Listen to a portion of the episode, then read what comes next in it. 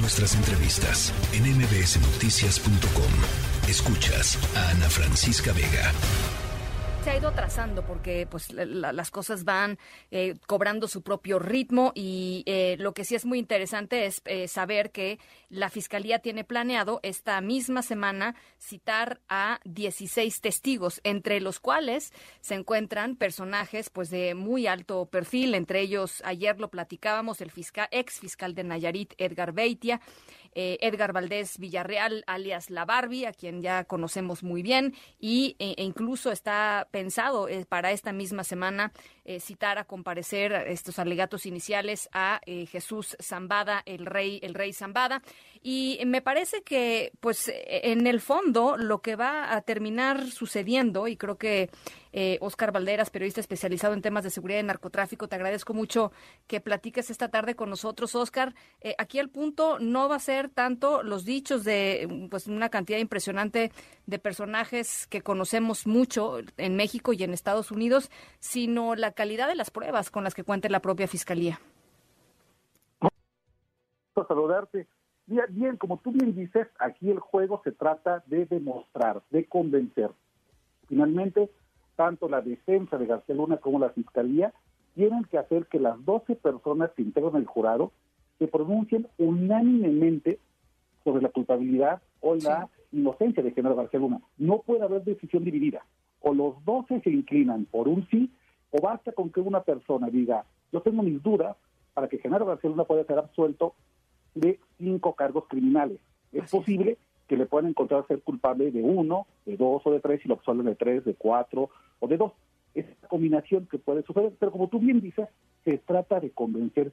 Y en esta segunda semana, la Fiscalía de Estados Unidos está apostando también no solamente por ex narcotraficantes que evidentemente podrían tener un problema de credibilidad a la hora de dar sus testimonios, claro. pero también por funcionarios que hayan estado directamente, según ellos, eh, han sido testigos directos de la presunta colusión de Genaro Barcelona con el crimen organizado.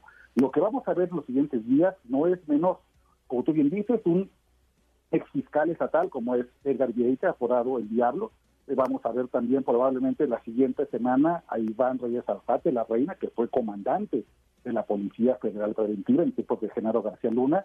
Y vamos a ver, yo creo, cómo la propia Fiscalía va a ir aumentando el calibre de los testigos, de los testigos colaboradores, hasta llegar a los grandes nombres que yo creo que van a terminar por hablar cosas muy interesantes. Pero déjame decirte una cosa. A ver. El propio juez Kogan le ha dicho a los jurados, y eso fue algo que él recalcó cuando se hizo la selección de los 12, de los dos integrantes del jurado, no es necesario que, que ustedes tomen decisiones a partir de videos, de fotos, de mensajes SMS.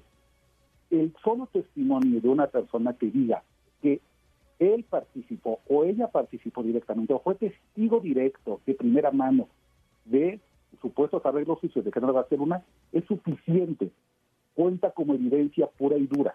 Entonces, el hecho de que tal vez no veamos imágenes, los videos que algunas personas dicen que existen, pero que no se ha corroborado la existencia de esos videos de Genaro García Luna agarrando dinero, no es necesariamente eh, una, digamos, buena noticia para la Fiscalía.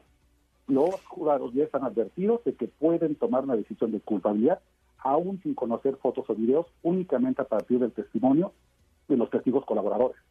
Es interesante lo que dices. Oye, yo te quería preguntar también por eh, esta declaración del presidente López Obrador que a mí me llamó la atención. En la conferencia mañanera le preguntaron sobre los, eh, eh, los em, las investigaciones que hay en México, las órdenes de aprehensión que hay en México en contra de García Luna. Hay tres, de, acuerdo con los últimos reportes. El último, el, último cayó ayer. y, y pregunta, le preguntó a la reportera que si también el presidente Calderón está siendo investigado y, el presidente del observador fue muy categórico al negarlo, pero me sorprende porque normalmente pues usa al expresidente Calderón de piñata con, con mucha frecuencia. Eh, y en este caso la verdad fue este totalmente categórico y serio al respecto diciendo el presidente Calderón, el expresidente Calderón no está siendo investigado.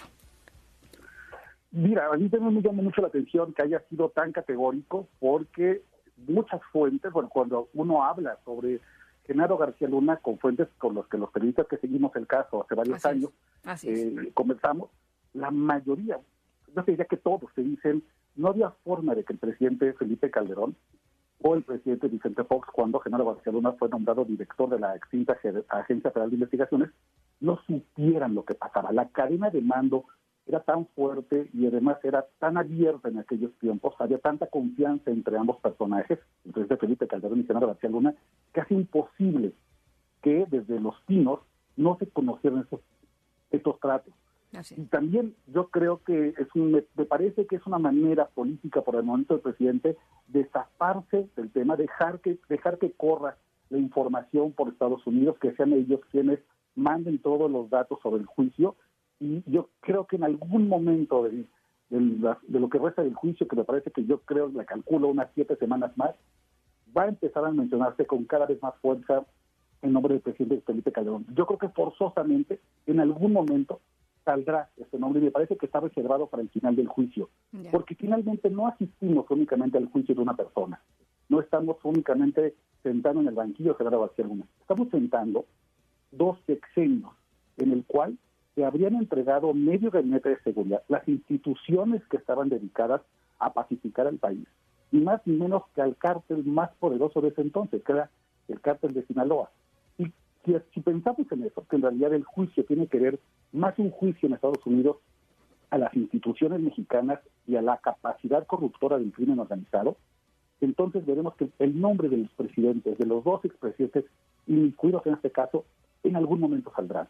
Y yo creo que el presidente en un ejercicio de cautela está diciendo, por ahora no, vamos a esperarnos, pero cuando salga necesariamente va a tener que tomar una posición y yo creo que es una posición que tomará además a la luz de evidencia que hemos conocido por, por, por medios internacionales como el país encontró que el presidente Felipe Calderón tiene carta abierta para ir a España, justo en un momento en el que se debate su responsabilidad, su responsabilidad política al haber nombrado a Genaro García Luna como secretario de Seguridad Pública Federal.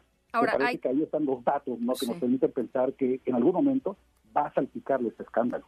Y, nada más hay que aclarar, eh, eh, cuando en la misma corte se enjuició a Joaquín El Chapo Guzmán, el mismo juez Brian Cogan eh, cuando la conversación se desviaba en el juicio del Chapo, y tú lo sabes muy bien, Oscar, a, cuestiones, de, digamos, del sistema político mexicano o de la corrupción en el sistema político mexicano, eh, cuestiones que no tenían que ver necesariamente eh, de, forma indirecta, perdón, directa en, el caso del Chapo Guzmán. El, juez Brian Cogan era eh, también muy categórico y muy, determinante diciendo aquí no estamos juzgando el sistema político mexicano, esto no es un juicio de corrupción de México, enfóquense en, en, lo suyo, ¿no? O sea, también puede ser que por ahí le paren pues a, mucho de, mucha de esta otra parte que seguramente mucha gente quisiera conocer. Sí, finalmente esa es la gran pregunta. La pregunta, yo creo que hay un, hay un juicio mediático que se sigue y hay un juicio social que me parece que la sociedad mexicana ya ha hecho sobre Genaro García Luna. Más allá de lo que decida el jurado de otra persona, hay, me parece que incluso entre algunos miembros de la oposición, casi una idea de que Genaro García Luna sí entregó el aparato de seguridad al crimen organizado. La gran pregunta que me parece que hay que resolver no es si Genaro García Luna es culpable o no. Eso quedará en la parte técnica jurídica que se decide en Brooklyn. Me parece que en México la pregunta que nos hacemos todos es ¿hasta dónde escaló esta pues. estela de corrupción?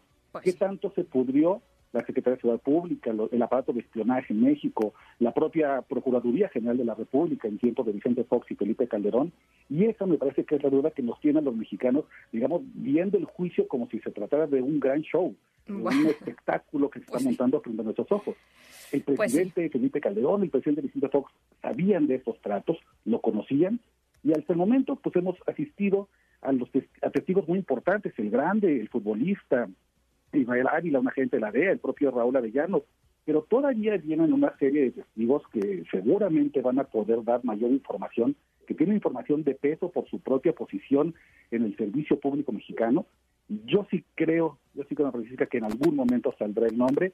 Tal vez, como tú bien dices, el juez Coban pare, detenga y diga, el juicio es sobre esta persona, no sobre otra, pero sí, sí creo que en algún momento va a salir y nos obligará a los mexicanos y al propio presidente a pronunciarse sobre el tema, ya de manera más directa.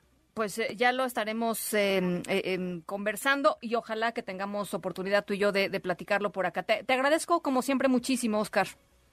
Te mando un abrazo, querida Ana Francisca. Igualmente, linda tarde. Oscar Valderas, lo pueden escuchar con mi compañero Luis Cárdenas por las mañanas en su Nación Criminal, que es siempre buenísimo, periodista especializado en temas de seguridad y narcotráfico. La tercera de MBS Noticias.